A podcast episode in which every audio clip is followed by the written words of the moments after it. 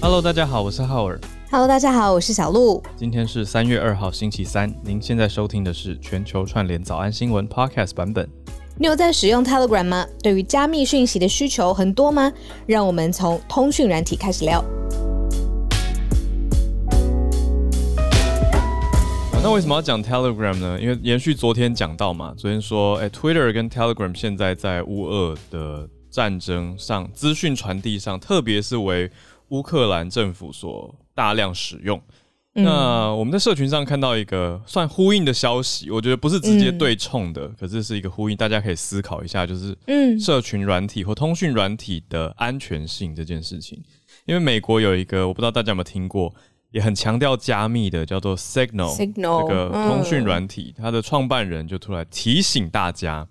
他就说：“哎、大家要知道，Telegram 不完全是点对点的加密。那他意思是说，资料库都在那边会保存十年嘛？他意思是说，如果你传了一些私密的讯息，那如果是反政府的乌呃俄罗斯政府，当然有可能他会知道，对不对应？该不会到知道那么夸张，而是如果政府要介入调查的时候，他可能会用强制手段。那因为哦 Telegram 的开发人员蛮多，最早大家知道嘛，是俄罗斯方的团队。那当然他们不、嗯应该不是跟政府站在同一个阵线，可是如果政府要大力调查的时候，会不会威胁或是用一些强力的手段？这个就大家很难防嘛。我觉得、嗯哦，他讲的这个是有道理啦。可是我觉得。我觉得有趣的是，这个话，我觉得由他来讲，会有一点让大家怀疑他的居心跟立场，你知道吗？就因为就是在做对手的事、啊。对，我会觉得，如果今天是一个治安专家，当然他也是治安专家，那可是大家就会有点想到，哎、会不会有一个利益的关系？可是我觉得，我尽量把这件事情淡掉来看的话，就是嗯提醒大家、t e l e g r a m 对啊，我们用的很多软体都不完全是点对点的加密，但是我在想的是说，我们如果只是去接收资讯，其实应该是还好。那也要提醒大家，Telegram 里面其实有一个私密讯息的功能，你要特别开启，这个时候就是非常隐秘的状态了。就是你跟对方才看得到。对对对，就点对点，连资料储存方他都没办法去破解查找，理论上是这样子啦。对，所以就让大家哎、有一个这样的思考。那很大的重点是要去哪里追踪小鹿的 Telegram 呢？哦，我坚定不要给我大压力，这个 因为 Telegram 我真的是低度经营了，我只是想说会想有一些要好资讯奇的就留下来这样子。好好好，嗯对啊，好了，大家有缘会看到小鹿，有缘会。看到，有缘会看到。讲到说的艺术嗯。啊，我最近也有看到 LINE 好像有推播一则新闻，你也有写到，就是在翻译乌克兰总统的语言的时候，嗯嗯，是不是有口译员他工作到一半有点泪崩？我跟你说，这已经是第二个口译员在国哦际上是第二个了。第一个是从乌克兰翻成德文的时候，哼，嗯，那前两天。那昨天嗯最新的是乌克兰总统对欧洲议会发表演讲，讲话的时候，嗯，这次是欧洲议会的英文口译员，所以是乌克兰文直接进英哦。有两个，对，这是而且这次已经是不同人了，上次是女生的声音，这次是男生的声音，泪崩。就跟你说，这位总统真的是很很 persuasive，应该是他的话语很有穿透力吧？是不是这么说？嗯我觉得还是一种民族的民族的情感，嗯因为他讲的话嗯非常的坚定，他就说，嗯他就说以后乌克兰每个广场都会成为自由广场。他说 Freedom 哦 Square，、他说我们嗯就不会被打倒，就是类似这样非常坚定的抗战情绪。所以我觉得翻译者，因为我们做同步口译都会要非常带入讲者的情绪嘛，就会很嗯自然的投入其中，又为之动容。而且会乌克兰语的人，要不然就是乌克兰人，要不然就是跟乌克兰一定也有一定程度的深度的连接，所以这个情感的感受力一定是更强的。对啊，这个嗯我我很我很我很有感啦，是因为我觉得每一位口译员，包括哈尔在内，那个训练跟养成都是非常非常辛苦的。专业口译员会在现场这么动容，一定是这件事情对他来讲，就是在原则上面，还有他内心上面冲击很大了。谢谢谢谢，称赞的话不能自己说，好，啊，所以就好伙伴、轻松一点，轻松一说，点，谢谢谢谢。哦，好，对啊，所以嗯，真的是这几天关注到的。那我们刚好也接近今天的几则消息，也就讲到乌克兰跟俄罗斯嘛，继续关心战争持续中。那我们来看看哪些新的进展跟动态，也整理给大家、哦。那也谢谢大家持续的呃关注，跟我们早安新闻继续串联在一起。我也看到很多人的头像其实也都带入了蓝色跟黄色的元素在里面。好，那都有不同的意涵。那我们来整理一下，今天的第一则是讲到乌俄的谈判，延续前几天的整理哦。第一局算是谈判没有结果，但是后续继续。那我们来整理一下目前的谈判状况跟双方的底线是什么。第二则则是中国方看到乌俄开战，那现在对于国际的一些回应，还有对于美国好像有一些些嘲讽，待会来谈一下这件事情。第三则则是香港的疫情影响到了大家，那香港方呢，许多人现在在抢购食物，哎，希望听友大家都一切平安。那我们的第四则则是环境方面的消息，也关注到台湾方面面临到的环境风险、气候风险是什么？呃，二零四零年之前预计可能会暖化一点五度。那二零四零年转眼在十几年就要到了，所以我们也来关心一下这个大家一起来面对的未来跟环境。就先从乌俄现在谈判的状况开始跟大家谈起。嗯，俄罗斯入侵乌克兰到一定的程度之后呢，双方就要和谈嘛。那和谈的重点就是，呃，到底要怎么样这个战事才会停止？双方一定有自己的想法。那例如说。俄罗斯他就开宗明义，他有讲说说希望开出很多很多条件哦，就是希望呢，呃，在。不论在任何的前提之下呢，都要以俄罗斯的这个利益啊，然后保护受到相对的保护，然后这个民族的完整性也要受到保护等等的，是这个方向。这个是俄罗斯一开始之前摊的这个底牌。但是呢，泽伦斯基呢，就是乌克兰的总统呢，他在还没有谈到一定的完全的结论的时候，同时战事还在发生嘛，他现在又跳出来说，俄罗斯必须先停止轰炸乌克兰的城市。那这个呃和谈的。接续才有可能继续发生，因为呢，我的确是看到昨天晚上很晚了，睡觉之前，就是西方的媒体有在呃报道，而且是确实已经确认了这个影片，就是连就是乌克兰当市中心的这个呃建筑物都有还是继续受到了轰炸，然后有看到现场爆炸的照片，所以现在最新关于和谈上面是说，其实。俄罗斯必须要先停止轰炸，这个和谈才有才有后面的空间嘛？我觉得好像也蛮中肯的。是啊，现在其实各国在制裁的重点也是希望先停火，这个才是最重要的。大家最关心的就是当地人民跟你说军人，其实也是在其中的一个很大的大家关注的，就是这些生命啦。大家最担担心的还是这些生命的损失，还有损害。等等，所以现在最明显明显的条件，虽然是不带预设前提去谈判，但是会谈当中当然有提到，就是现在就是要停止轰炸，停止轰炸，然后再坐下来，后续再继续谈判。这是呃目前最大的一个呃大家也也不算共识啊，就是大家都知道乌克兰提出的消息跟乌克兰提出的想法，但是俄国方是没有没有没有回应这件事情的。对他倒是是对法国总统在嗯有一点算是在居中斡旋的时候，普丁他提出的条件其实蛮硬的。他说呢，希望承认俄罗斯对于克里米亚的主权，嗯，乌克兰的非军事化，也就是说他发展的所有的武器上面啊或军事上面的装备都要。呃，知会哦，非军事化，然后还有确保乌克兰的中立的地位，嗯，哦，就是不要加入北约嘛，也不要加入欧盟，这些呢是停战的条件，蛮硬的。那可能还在谈到一半，那因为持续战事还在进行当中嘛，泽伦斯基才说先停火。嗯，在最早的时候，不是最早了，应该说前几天普丁开战的时候，或者他提出要开始有这个 special operation 特别行动的时候，他就是用了这个词。应该说，经过了翻译成英文，就是 demilitarize，就是要去除掉乌克兰的军事，要去军事化。但是大家当然听到这个有很多想法，有人会担心啊，有人会觉得，那这样乌克兰的防御力是在哪里呢？那怎么办呢？怎么有没有办法保护自己呢？那现在欧盟也还没有回应乌克兰想要加入欧盟的这个申请。对对，嗯。就想象一下，作为一个独立的国家，好了，有另外一个国家要告诉我们自己的国家说：“哦，你不可以发展军事哦，完全不可以有任何的军事的装备，防御自己的发展等等的，大概是这种。”对，好，那我觉得刚好接续到第二题一起来看，算是同一个大题啦。就是我觉得战争到现在呢，其实各国各方的意见开始都在网络上传开，那会有几派不同的论述。那我们就从国际上再看，等一下也可以分享一下。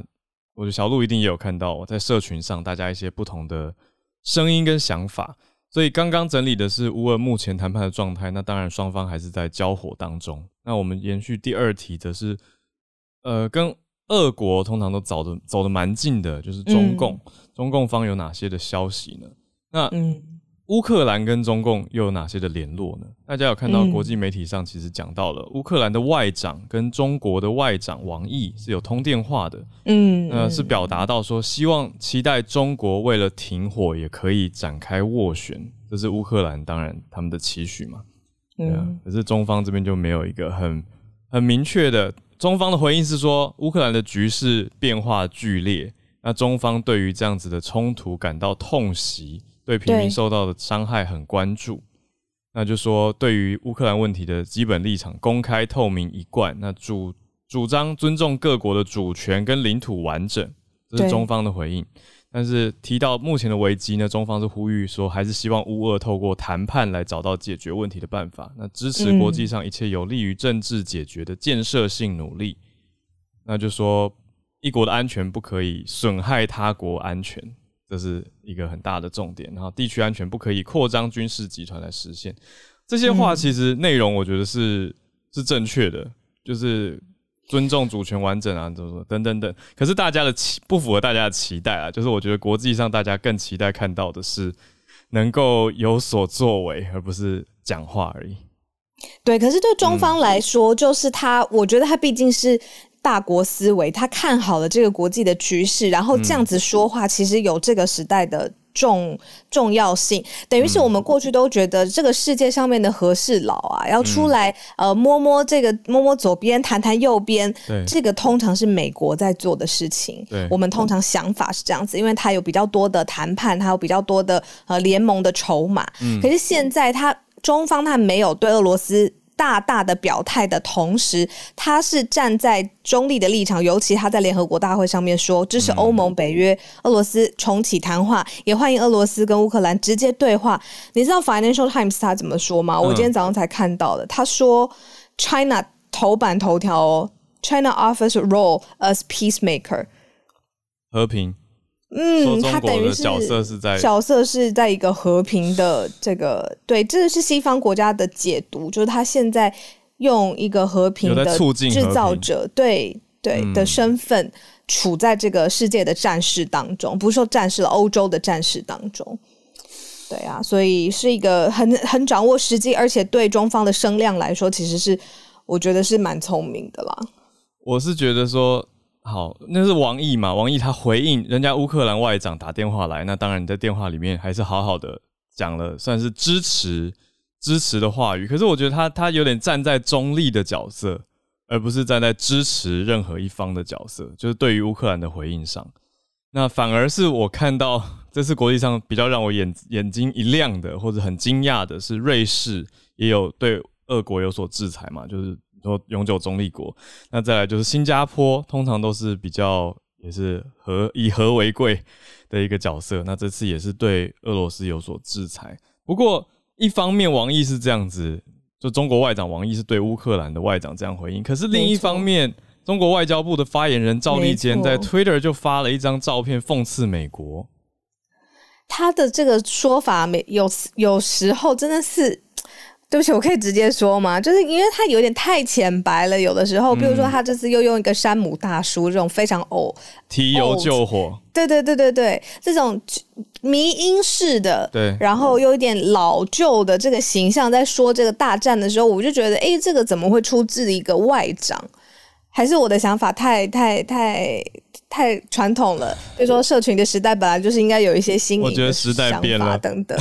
对，就是赵丽坚也很会用推特，怎这样说？对，没错。就是他发了什么呢？他发了一张山姆大叔提油救火，然后他讲的话，然后火火焰里面有乌克兰，然后山姆大叔讲的台词是：为什么中国不多做一些来救火呢？然后一边提油在救火。那左下角显示这是呃环球时报 Global Times，也就是中方。呃，立场一直很坚定、很强烈的一个媒体，他们所描绘的一个讽刺漫画。所以在意思就是说，美国是乌俄战争的这个说火上浇油的人，然后还一边在说中国怎么不来帮忙，中国怎么不来帮忙，然后带动全球的一个论述。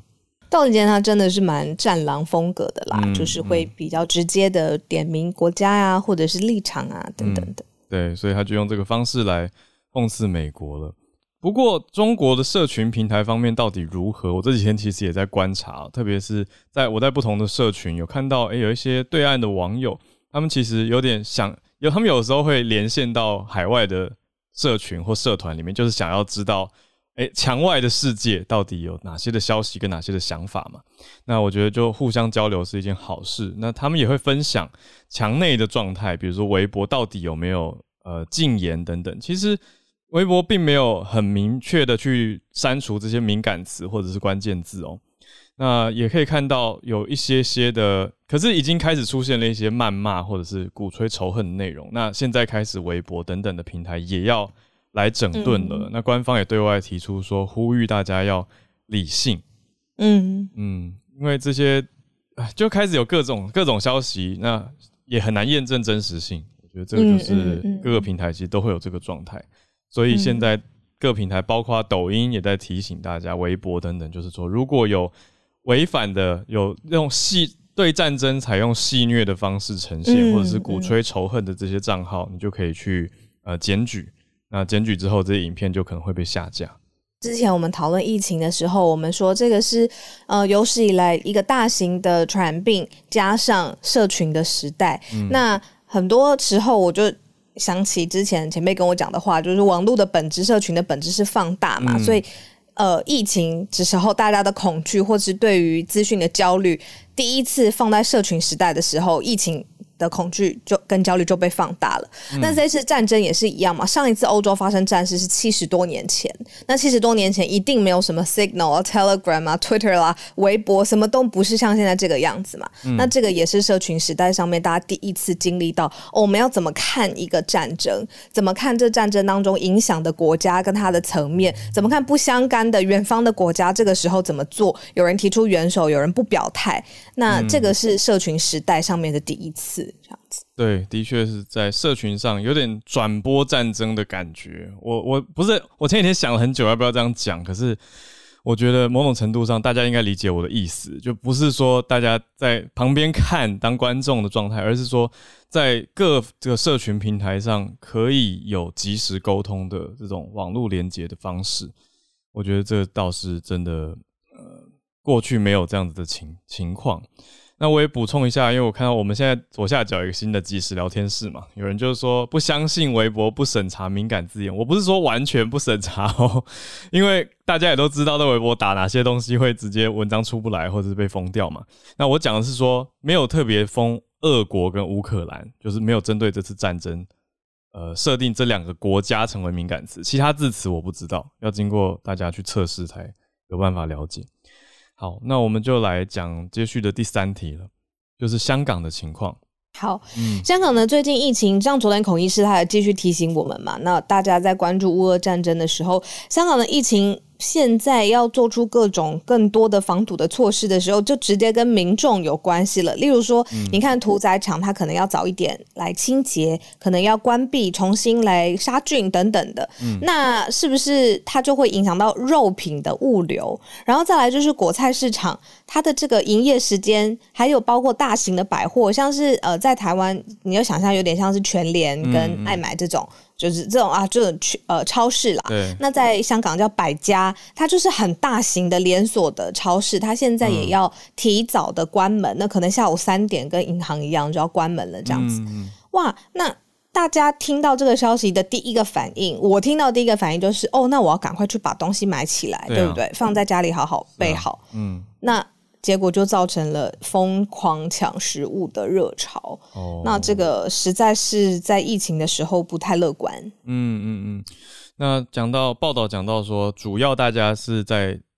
呃抢购的是蔬菜跟肉类。那有一些人已经赶过去了，可是一到现场就发现说人流比平常多一些，但是没有失序的状态。哦，这倒是。读起来认知上比较欣慰的一件事情，就是大家没有在卖场推挤啦，就是大家当然是赶快去买东西，对。可是现在看到这个情况，大家会有点担心，呃，因为传统的那传统市场怎么了呢？传统市场的状态是因为屠宰场因为有一些员工染疫的关系而暂时的关闭，要进行清洁，所以菜市场传统市场的肉品供应就变少了，所以大家才会跑去超级市场，就是在室内的这种生鲜超市去购买。那也这个情况也让超市的人流增加了，可是还好没有到恐慌状态。可是我觉得借这个消息也提醒我们香港的听友，大家要稍微关注一下，哎，自己家里面的这个存粮的状态，还有说附近自己家楼下一些比较方便购买的地方的状态如何，也可以跟我们分享一下。希望不要太严重，只是说在报道上有关注到这个事情。嗯。也呈现好，那我们嗯嗯对，现在香港对啊，关注疫情，因为香港的总人口数，你说七百万好了，就是其实你看它两千三百万，然后我们相对来说，它的确诊病例每一天嗯七六七千七八千，那我们的生活这样子对照，其实差差距蛮大的。嗯，我有一个朋友，他每一次。刚好他飞来台湾的时候隔离完，台湾就爆发疫情，然后飞回去香港，香在香港隔离完，香港就爆发疫情，然后他就变成是。就非常辛苦嘛，等于是他隔离完了之后，就是他面临的生活还是是一个封城的生活，嗯，相对来讲。然后我们朋友就呃想尽办法鼓励他嘛，陪伴他，然后也在开玩笑说，他要作为一个反指标，就是他作为一个他下次什么时候旅行要先跟我们说，然后大家要做好戒备，然后希望那个时候就是不要再呃，比如说疫情在攀升这样子。嗯嗯嗯，对啊，那是苦中作乐的黑色苦中作乐，对对啊。真是对，好哎，我们的听友有补充，香港的麦当劳也会提早关掉，所以这个因为有一些二十四小时，本来二十四小时的香港麦当劳，现在变成十一点关门或者不开，所以有一些依赖麦当劳生活的人就受到了影响。哎，我之前就是哎卖难民，就是没有什么钱，然后嗯觉得麦当劳可以负担，然后可能很多晚餐。香港工作的时候。对对对，因为很小嘛，然后也不不不太会就是控制，然后有的时候 就没有钱的时候，就是靠麦当劳，比如说晚餐就是吃鸡块，或者是加一个玉米浓汤。因为我觉得相对于其他的，比如说呃餐厅好了，或香港的呃呃物价来说，麦当劳是我可以负担的内容，这样子对，所以还蛮常吃的。嗯嗯，对啊，辛苦了，我觉得现在大家面对到这种状态。所以都要一起度过这个特殊的时间。我们来到第四题，讲到一个暖化危机。那台湾这边的科技部有关注到一个情况，我觉得大家一起来关心，就是因为全球的气候暖化关系，台湾这边会有什么样的冲击呢？台湾的水稻可能会因此减少产量。那另外登革热的风险也增加，因为大家知道登革热会在比较潮湿炎热的环境里面生长。应该说这个蚊子啊，应该说登革热传播的病媒，它的这个媒介，当时以前大家都听过很多的宣导嘛，埃及斑纹等等的，那他们就是在比较热的潮湿的环境会有利于生长，所以根据这个联合国所发布的最新气候变迁报告，那科技部也去做了研究，就显示出说，在暖化升温两度跟四度的情况下，台湾的周边海平面也会上升零点五跟一点二公尺。上升蛮多的，那低洼的地方会比较容易淹水，所以因此让水稻的产量减少，那登革热发生的风险也增加，所以是这样子的一个联动关系。那科技部在研究说这样减产嘛，那还有说比较对温度敏感的渔产养殖，也就是养殖渔业也会受到暖化的影响。那另外，高山森林是对夏季的升温比较敏感。那本来台湾这边高山有一些灌丛，还有铁冷山森林，像大家有去爬山的话，爬到比较高的海拔就会看到冷杉等等的植物哦。那也有可能会受到影响，那面积可能会在这个世纪末减少到一半。其实今天在整理我们的新闻的时候，嗯，刚好我的一个感慨跟嗯我们左下角那个聊天室里面有人的感慨很像，就是。哇，你看，有有瘟疫，有战争，对啊，就是我们现在的这个时代。对我今天其实犹豫了一下，就是我们今天的几则都都很重的感觉。但我觉得这就是是现在发生在世界上的事情啊。嗯嗯，所以我们大家还是一起来关心吧，因为你你不看，它还是在发生，对吧？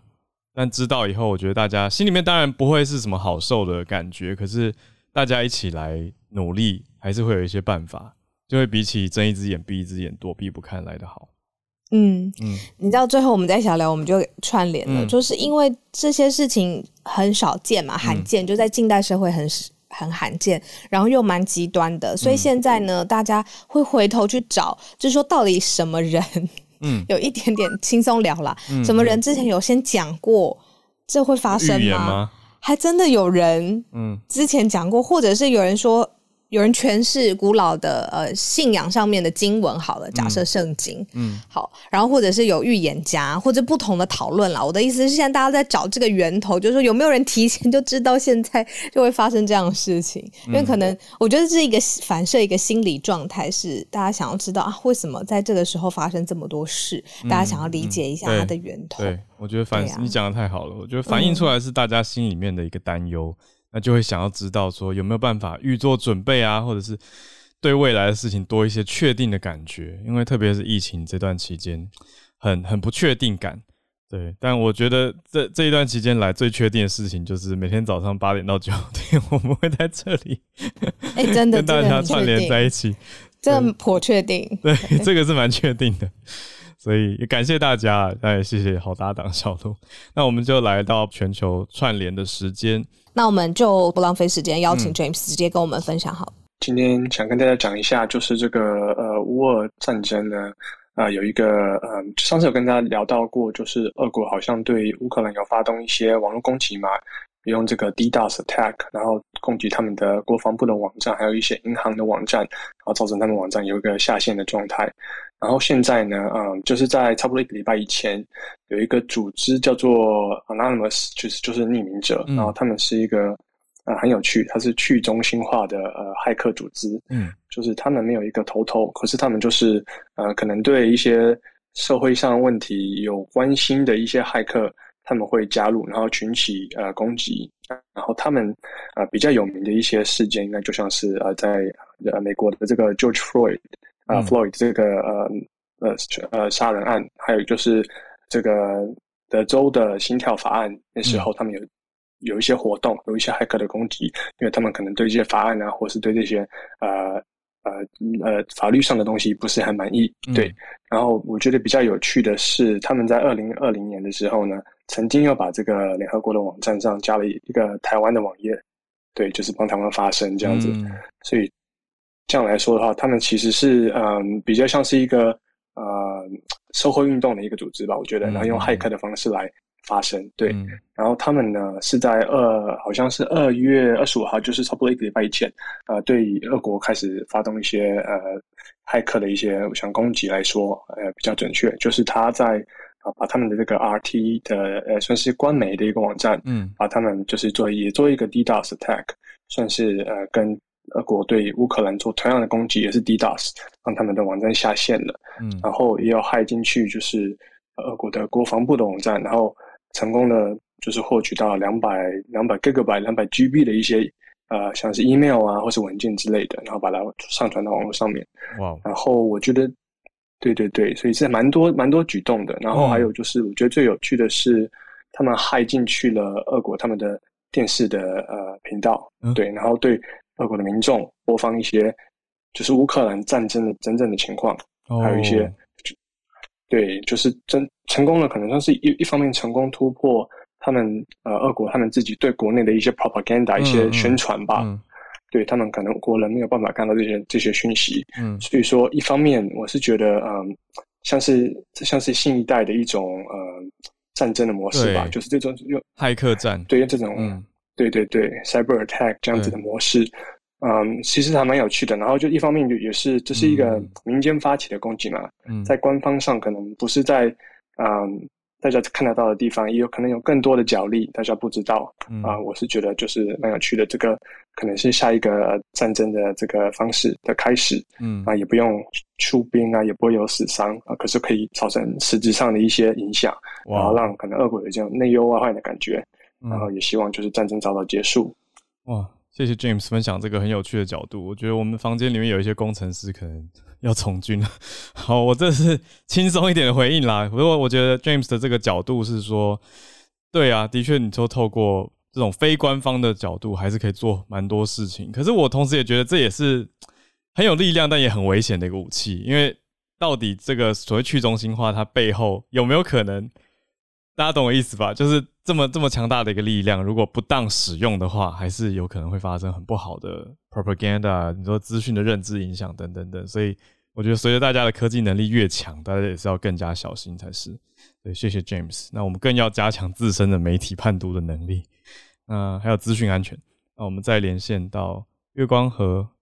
那也延续刚刚 James 讲的，就是希望未来是现代战争应该是非流血战争。嗯，所以我今天做一个懒人包重点整理，来讲一下最近从俄乌战争可以来看去中心化金融还有加密货币这样，然后顺便再讲一下，刚刚小鹿有提到电报群 Telegram，那其实哎浩尔提到的，对，让小鹿有电报，嗯嗯，就是说其实现在。这几天非常非常火热，电报群里面中文、英文、俄语还有土耳其语，我在有我管的电报群里面有四个 四种语言，大家都很热烈的在讨论。因为其实就是说，现在嗯，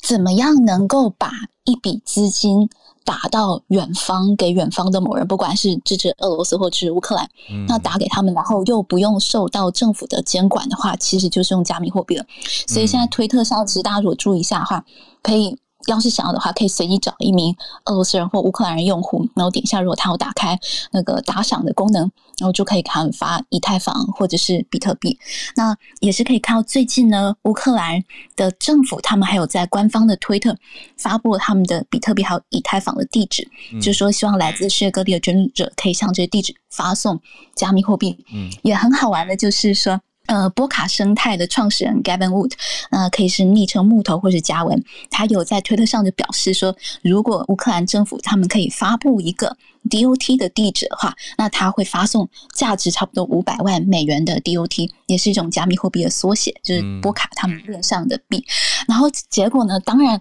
他这样子发言呢是有一些有一些争议的啦，因为正向的就是会讲说，哇，这么有爱心，对不对？还要愿意。捐那个五百万美金，那另外的反向就是说，这是不是一种类似行销的？对，就你要捐就捐，你还要 对不起我，我帮大家解读白话文。没错，没错，也是一种行销。对，但是但是也很好玩的，就是乌克兰政府他们非常可爱哦，就很快也在他们的推特上面就发了一个 DOT 的钱包地址，因为其实注册这些钱包基本上十分钟就好了。然后今天呢，就是嘉文他也是作为承诺嘛，他也是。发了一大堆的 DOT，那按照目前价格，他的捐款其实价值大概五百八十万美元，嗯，对，非常多，对，所以他是说话算话，就有点也有像说前两天，嗯，马斯克他讲说他已经把卫星就是可以让这乌克兰的民众用 Starlink，对，那也有 各种的正反的，嗯，各种评论，所以我觉得最近大家可以看一下推特都蛮好玩的，但是还是。就是回到原体，还是希望说，这是一场可以用经济或是科技来消弭的，不要流那么多血的战争，因为其实已经流很多很多的血。了。好，谢谢，非常谢谢月光河。对，新的时代的战争有新的科技在里面，大家的运作方式跟逻辑思维也不一样了，可以直接对政府用加密货币施予支持，这个是真的是过去前所未见的状态。谢谢月光河。那在我看到 Arthur 有一个红气球，恭喜你加入 Clubhouse 一周年了。啊，今天跟大家分享一个是 Major League Baseball 的一个新闻。那基本上，如果喜欢棒球的人，今年可能要失望，因为嗯，就是球团老板跟球员的职业工会并没有在今天下午五点前达成协议哦，所以呢，联盟主席已经宣布。今年球季的嗯。opening game 跟 the first two series games 就会被取消了，所以所以开现在前面前面就看不到 MLB，就是今今今年的 MLB 不会准时开季了啦，会往后延，会不会整个嗯整个球季会不会就被取消还不晓得，但是它就是啊他们在今天的一个 deadline 前没有达成协议，所以那就宣布。会延后了，那他们可能就会回。他们现在在佛罗里达谈嘛，没有达成协议。那可能会过一阵子再回到纽约再谈。那他们主要的争议点就是，第一个是所以球队的奢侈税，球员希望把奢侈税调高，然后球团希望球团老板希望把奢侈税调低，因为奢侈税这个 salary cap，那就可以，如果你把它调高的话，那就是球团老板可能可以给球员更多的薪水嗯，那如果调低的话，那这样球团老板就可以。用这个理由来说，我已经到了我的 cap，所以我不会不愿意再花更多的钱在薪水上。嗯，那第二个就是所谓的他们的所谓的 bonus pool，那球员希望是球员已经从他们要求的一点一五亿美元一年降到八千五百万，可是呢，球团老板基本上设立的条件是两千五百万，所以两边差距还蛮差那么多。可是 bonus pool 的意思是说这是一个奖金就是来源吗？就是说今年。假设今年这个球，整个 Major League 这些球队，他有赚钱，他们就会拿一笔钱出来给分给分给球员。哦，就各球队之那那问题现在这个这个东西奖励金的奖励金对，那量就要他们要球团的话要说不是说了，就是增加没那么多，那球员要更多这样。第三个就是所谓的最低薪资，最低薪资今年的二零二一年的最低薪资是五十七万。零五千美元嘛，嗯，然后呢，球团老板跟联盟是期望提供到六十七万五千美元，然后每年增加一万美元，嗯，那工会要求的是七十二万五千美元，然后前两年每年加两万美元，嗯，后来好像球团有球团基本上有提供，后来就是增加好像增加到七十万美金，可是那个球员还是不接受，嗯，所以基本上这三个部分。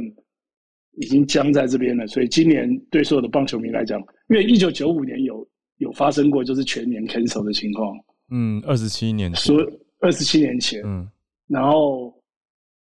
刚好也是亚特兰大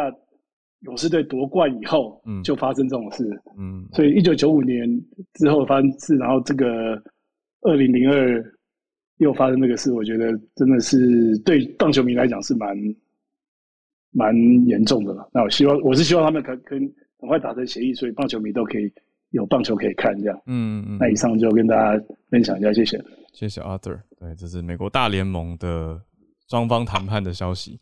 那也影响到球迷们最多。好，那我们再连线到新加坡的 Wilson，关注到战争对于航空业还有旅游业的影响。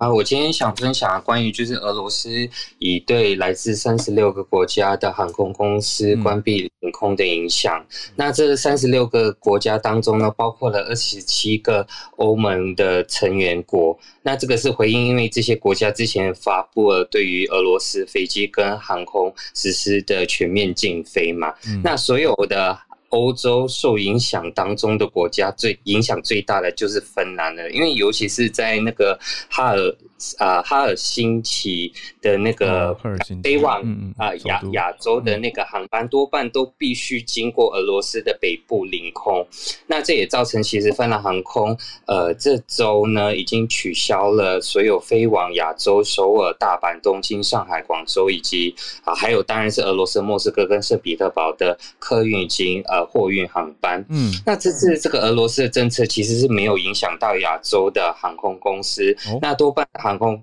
的亚洲航空公司往返欧洲的，呃，都还是可以使用呃俄罗斯的这个领空。那另外一个是影响不大，二来就是因为疫情的关系，那许多的这些航班都早就已经被取消了，所以影响大还是不大。只是说，如果这些领空的禁令会扩散到欧洲以外的的话呢，那这些亚洲航空公司受创也是。蛮就是也蛮大的，因为有些航班飞往北美跟欧洲呢，嗯都呃就是亚洲飞往北美跟欧洲都必须经过西伯利亚的那个区域，所以其实还蛮大的。然后呃，但但有些航空公司像是中东或东南亚，如果他们是飞往亚洲跟呃欧洲的话呢，他们像是新航啊、澳洲航空或是啊阿联酋这些航空公司，他们是可以绕过避开俄罗斯，只是说飞行时间会增加。不少，嗯对，没错。那其实，在这个部分，以以如果说这个这个冲突延续下去的话，很有可能所有的航空公司。会回到所谓的冷战时期，呃，必做的一些呃计划，也就是要绕过俄罗斯。那这个要增加飞行时间。那据阿拉斯加的那个安克安克雷斯机场 （Anchorage） 的机场呢，他们之前是算是在冷战时期受受欢迎的长途航班加油枢纽的机场。那他们有表示说，其实有很多航空公司已经开始询问运输力，以防就是这个航线。受到俄罗斯的这个危机的影响，那在燃油飙升的情况下，跟更长的飞行时间的话呢，未来旅游或是机票会变得更昂贵，然后货运航班来讲的话，成本变得更高，然后供应链也受到影响的话，我觉得最终的输家可能就是我们这些消费者。对，以上，谢谢 Wilson 带来这个消息。我自己好奇的问题，刚刚已经得到解答了，就是我在想说，比如说像芬兰，它没办法，呃，飞过俄罗斯领空，那难道没办法绕道吗？就原来说是因为整个成本跟航线时间的增加，所以这些我想也都是很大的一个考量。不过我想要另外提的这个，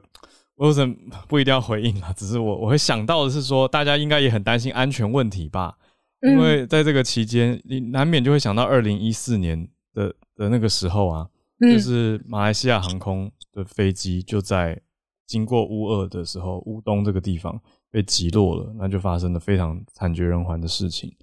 所以，我想大家如果要选择航线的时候，也要注意一下啦。我觉得这个风险，我真的没有人可以保证吧。就在交战的时候，这个地方风险的确是特别高的。其实，在马航事件发生之后，嗯，比较多半的那个欧洲跟亚洲的航线都是会以南部，也就是经过印度、巴呃巴基斯坦，然后绕过到中东那边，再往上往北部这样子飞行，所以它其实是有绕过俄罗斯跟乌克兰的那个空呃的领空的，对，嗯嗯。嗯，理解，就回避到这个比较高风险的地方。谢谢 Wilson 带来这个不同层面产业的消息。谢谢你。好，那接下来时间继续关心疫情方面的消息。今天想要预告一件事，我星期五晚上哦，诶，瞧了这个跟林佳恩医师会有一个专访。嗯，因为高端疫苗啊，这一阵子其实国际上有蛮多好消息。嗯，那可是。我觉得现在大家好像，其实疫苗好像也打的差不多了哦。嗯。然后现在台湾疫情又比较和缓了，大家好像忽然又不不太觉得这是重要的问题哦。那可是我觉得其实还是很重要，因为第一个这个这个病，我想它应该不太会离开人类哦。嗯。那个大家都预期它以后可能是也许一年会需要打一次疫苗，就跟。流感一样嘛，嗯，所以你要有自己研发疫苗的能力的这件事是非常重要的嘛，哦，嗯，然后更重要的是是要有一个比较打不会有太多不良反应的疫苗，长久。假如你每一年都要打的话，哦，那现有的这些腺病毒疫苗或者 mRNA 疫苗，大家多少还是会有一些。疑虑哈，嗯，那所以我觉得像是上礼拜也有一个好消息，就是那个 GSK 跟 Sanofi 的次单位蛋白疫苗，然后还有高端自己哈，大家知道我们被 WHO 赞助，那在三个国家做传统三期临床试验，最近有风声说三月底或四月初应该资料大概就会出来了哈，嗯，我觉得应该差不多，因为高端在去年十月底哦，WHO 宣布。这个临床试验开始以来，后来我们知道十一月底、十二月初，欧美孔就来了哈，所以我相信他收案应该是可以收的蛮顺利的。嗯，就是他收案，然后哇，很多案例正在大流行，那所以应该会有一些资料出来了哈。嗯嗯。那可是还有一个要跟连医师星期五重点请教的就是哈，我们看到欧美孔它其实对。呃，现有的疫苗其实这个保护力都大为下降了，所以你还是做一个传统第三期的时候，哦，哇，你那个保护力很可能不会非常好看哦。嗯，那所以难道我们还是用原本的一直依赖的说，哎，这个对于有症状的保护力要五十 percent 以上，那这个疫苗才过关？那这一个标准似乎有一些修修正的必要哦。嗯，那所以上礼拜其实 WHO 有就此哦开了一个会议。那所以我我就想借由这个专访，然后询问林医师，因为我大概五个月没有访问他了，就是中间有累积蛮多的呃 新的消息，像是 Omicron 到底高端疫苗现在有多少资料它是有效的哦，嗯，那他们也有次世代疫苗未来的规划，嗯，那这个规划是什么哦？那那个这一个团结试验。假如做出来的话，高端疫苗是不是真的就可以等于是完成最后一里暂时的最后一里路了哈？就是这个国际认证的问题可以初步解决了哈。嗯嗯。那这些这些问题，我相信对台湾还是非常非常重要的哦。是。那所以大家有兴趣的话，星期五晚上十点半，那我会请连医师来畅所欲言，然后再来也会传上 Podcast。那假如大家这一阵子对于高端疫苗方面有什么想问的问题，也可以小飞机给我，或是 I G F B 传给我，那我会帮大家询问联医师这样子。哇，这么好，大家把握这个机会。我已经收集了蛮多问题了哈。那我昨天晚上有 F B 上我自己列了一个我我自己想要问的访纲哈。嗯，其实这这五个月来真的蛮多。也算是好消息哦，像是前一阵子大家可能也有注意到，在巴拉圭的免疫桥接也过了嘛，嗯，然后有一些次世代疫苗的动物实验，然后怎么样怎么样哦，那大家还有青少年高端的青少年的呃临床试验做完了，呃，有一定的结果了，可是现在好像还还不确定什么时候大概可以通过哦，台湾可以通过，嗯，这个我都会一并询问连医师。好的。非常谢谢医生。周五十点半，周五晚上嘛，周五晚上的时间，对大家。对，晚上十点半。嗯，对啊，谢谢，谢谢医师。好，那今天我们时间也差不多到了节目尾声的时候了。好，最后一件事情就是在其他社团的事情，嗯，也可以斟酌，不一定要在我们的社团分享。对，你觉得呢？我也觉得，我我昨天看到其实吓了一跳，就是好跟大家讲一下什么事情，就是有人把他自己在自身在爆料公社的遭遇，说贴到我们的早安新闻社团，然后说管理员不公正，管理员对，然后我第一眼就想说，我被骂了吗？骂我，对对，没错。就是他说管理员什么呃没有负起公共责责任呐，管理这么大的社团什么之类的啦，然后这个意思这样，然后我就在想说，我发生什么事情了？我我做了什么？对不起对不起，然后才发现哦是别的。我们是不是太容易自我反省？就我想到有听友前一阵子不是说你们要做自己啊？想说我们做我的自己就是想，这就是我自己，不是想道歉，不是先道歉，是反躬自省，就是觉得嗯自己可能有做的不错的地方，可是也有做的不好的地方，那都希望可以一直调整嘛，一直滚动式调整。为什么要转来我们社团？意思是希望我们社团去跟对方理论说：“哎，你不要这样子。”可是我不认识爆料公司，没错。所以就好，谢谢大家多多配合一下。那也跟大家公告一件事情，就是下个礼拜一的 Podcast 会晚一点点上线，因为我们上传的 Hosting 平台当天早上要维修。那我们的制作人平常都非常认真，都尽量很早，大家应该有感觉到吧？我们都很早就。在中午之前都会尽量能够上传当天的 podcast，让大家中午想听的听友就可以加入。不过如果你今天有听到，你就知道，OK，下礼拜一十四号早上，呃，中午会要稍微等一下，要等到下午我们才会上传，因为平台正在维修更新，比较特别的状况跟大家公告一下。